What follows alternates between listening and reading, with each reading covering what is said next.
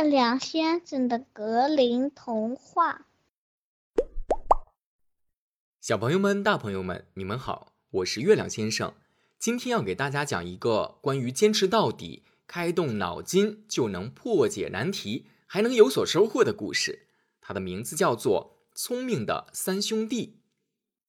从前有一个农夫，他有三个儿子。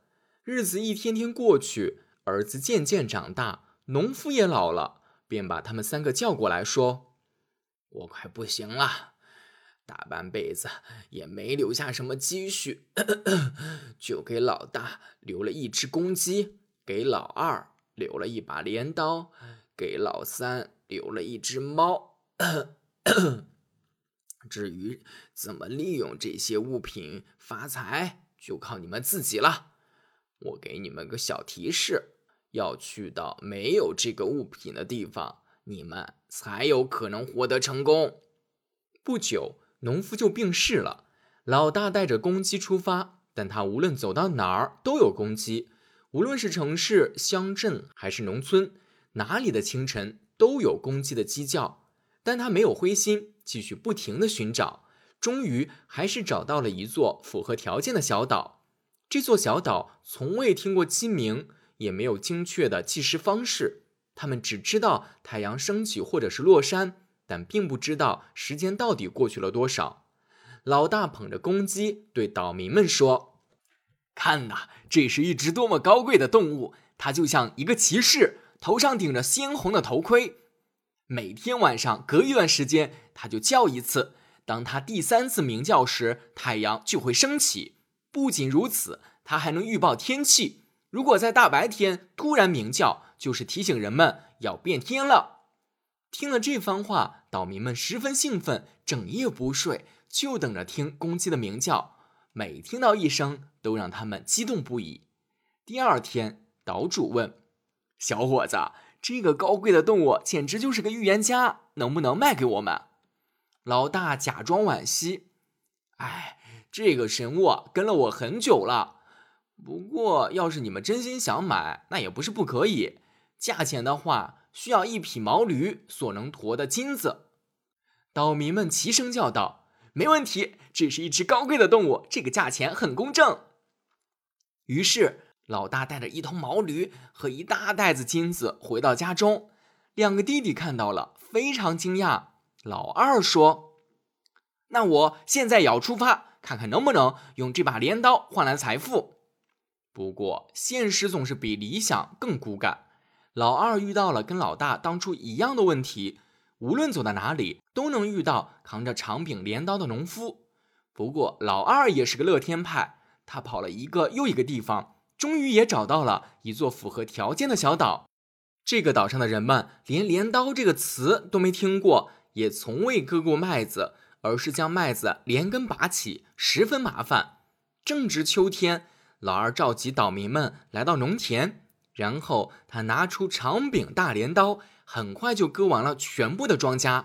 岛民们目瞪口呆，争先恐后的说：“我要高价买这个宝贝。”最后，老二也要了一匹驮满金子的马，回到了家。老三看到两位哥哥都赚到了第一桶金，于是也打算出去看看能用猫换到什么东西。最后。他也来到了一座符合条件的小岛，岛上的人从来没见过猫，岛上老鼠泛滥成灾，每个角落里都有老鼠在吱吱叫个不停。凡是他们的牙齿能够咬的东西都被咬坏了，人们叫苦不迭。老三为猫在这里找到了用武之地，猫一被放出来就马上开始捉老鼠，一转眼的功夫就把两间房子的老鼠清理完毕。于是，岛民们恳求岛主买下这只神奇的动物，用多少钱都行。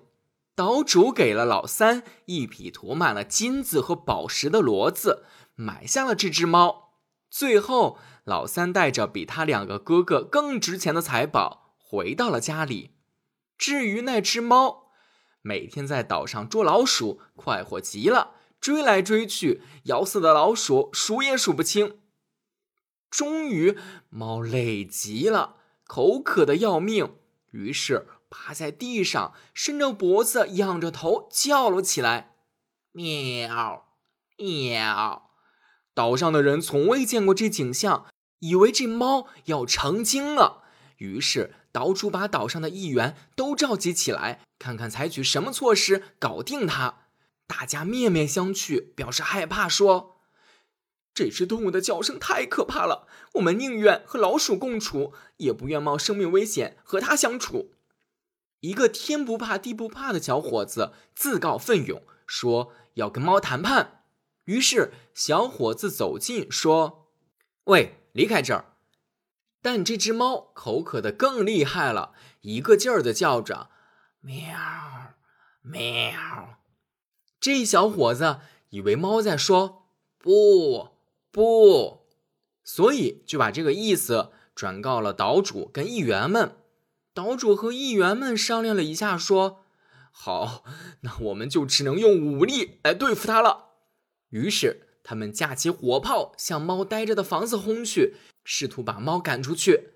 可房子四周燃起了大火，当火烧到了猫待的那个房间时，猫从窗口跳了出去，围攻的士兵都没有看到它。大火一直烧个不停，最后整个岛都化成了灰烬。小朋友们，今天的故事到这儿就结束了。这个故事想告诉我们两个道理：第一，遇到困难不要怕，办法总比困难多。就像这三兄弟一样，坚持到底，开动脑筋，总能解决问题。第二，解决问题的办法有很多种，注意千万不要顾此失彼，否则就会像最后一个岛上的人一样，以为能赶走猫，没想到把自己的岛都给烧没了。这是月亮先生给你讲的第四十八个童话故事。如果你喜欢的话，可以在留言区告诉我。当然，你也可以加月亮先生的微信号，汉语全拼错错零三零八错错零三零八，我们可以做更直接的交流。微信号可以在文稿区当中看到。让我们下周再见吧。